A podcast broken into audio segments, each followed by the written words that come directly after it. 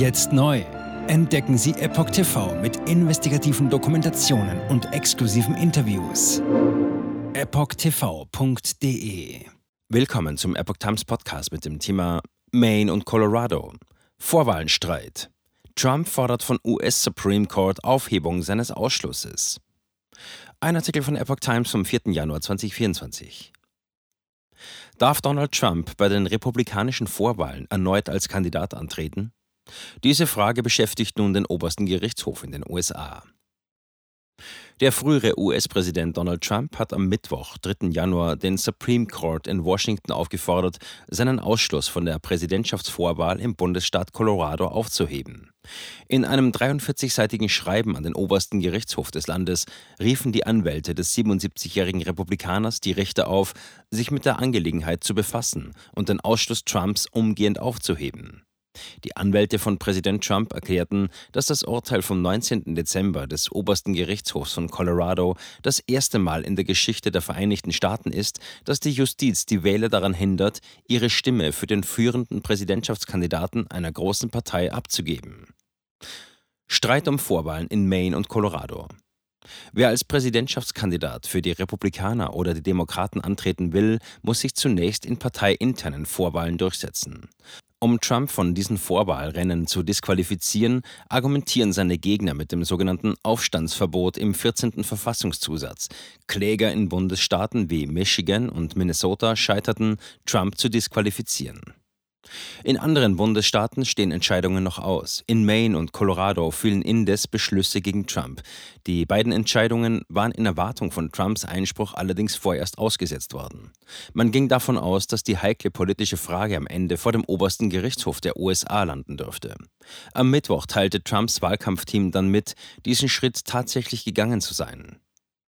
Das sagt Trumps Team. Trumps Team will mit dem Antrag an das oberste US-Gericht die Entscheidung des höchsten Gerichtes in Colorado kippen. Es handele sich um einen unamerikanischen, verfassungswidrigen Akt der Wahleinmischung, hieß es in der Mitteilung. Das Gericht hatte im Dezember geurteilt, dass Trump nicht für das Präsidentenamt geeignet sei und daher nicht an der Vorwahl des Bundesstaates teilnehmen könne. Gegen eine ähnliche Entscheidung der obersten Wahlaufseherin in Maine hatte Trump davor ebenfalls Einspruch eingelegt, allerdings zunächst in einer unteren Instanz. Vor dem Supreme Court argumentieren Trumps Anwälte laut US-Medien nun, das Gericht in Colorado habe seine Befugnisse überschritten. Die Frage nach der Tauglichkeit eines Präsidenten sei eine Angelegenheit für den US-Kongress und nicht für staatliche Gerichte.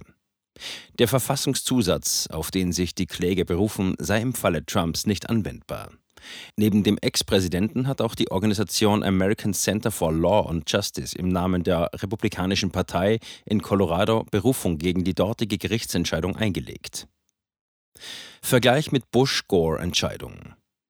Der Supreme Court könnte die Frage theoretisch abweisen. Rechtsexperten rechnen aber damit, dass sich die Richter der Sache annehmen, um juristisches Chaos im Wahljahr zu vermeiden.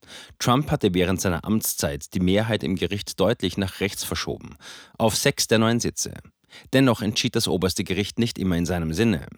Zitat: Ich fordere das Gericht auf, diesen Fall so schnell wie möglich zu prüfen, kommentierte die in Colorado für die Durchführung von Wahlen zuständige Ministerin Jana Griswold bei X, vormals Twitter.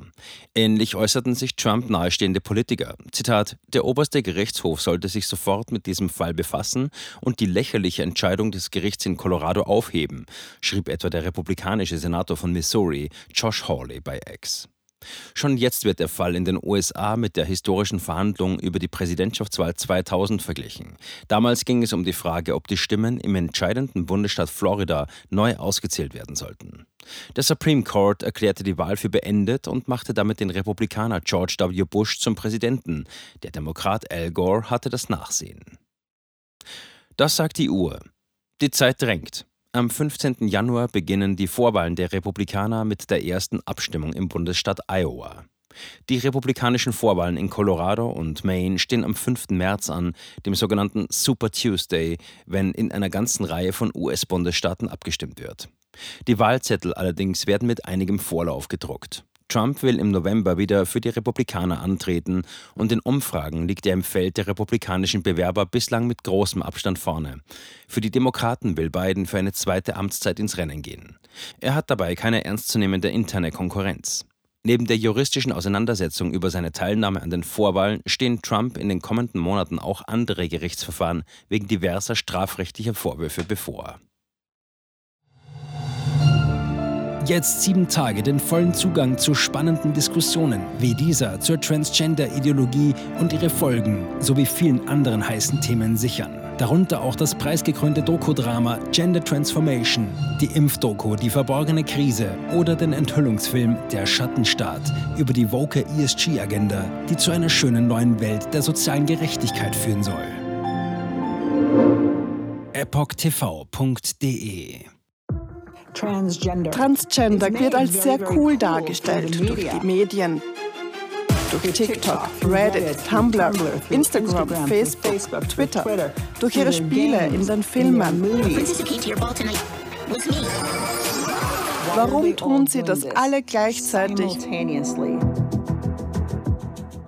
Ich war 15 Jahre lang Lehrerin an einer öffentlichen Schule. Unsere öffentlichen Schulen haben sich verändert. Vor fünf Jahren gab es keine Schüler, die sich als nicht-binär identifizierten. Wir wussten noch nicht einmal, was Genderfluid war.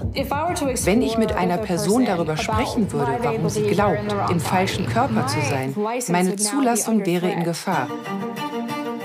Ich sagte der Therapeutin, ich könnte vielleicht transgender sein, wüsste es nicht genau und bräuchte Hilfe. Er bestätigte mich sofort. Sie bestätigte sofort, dass ich eine Transgenderfrau bin. Diesen Kindern werden gleich nach der ersten Sitzung Pubertätsblocker verschrieben oder sie werden einfach durch die Operationen gejagt. Und dann habe ich mich schlecht gefühlt, müde und erschöpft. Ich fühlte, meine Mutter sagte, ich war kreidebleich. In fast allen Lebensbereichen meines Lebens war ich einfach nicht mehr funktionstüchtig. Ich erfuhr, dass ich nur noch zwei Wochen zu leben hatte. Meine Tochter hatte Schmerzen. Sie weinte, konnte nicht schlafen, sich nicht konzentrieren, nachdem sie diese Hormone einnahm. Die Behauptung, dass Pubertätsblocker reversibel sind, ist eine Lüge.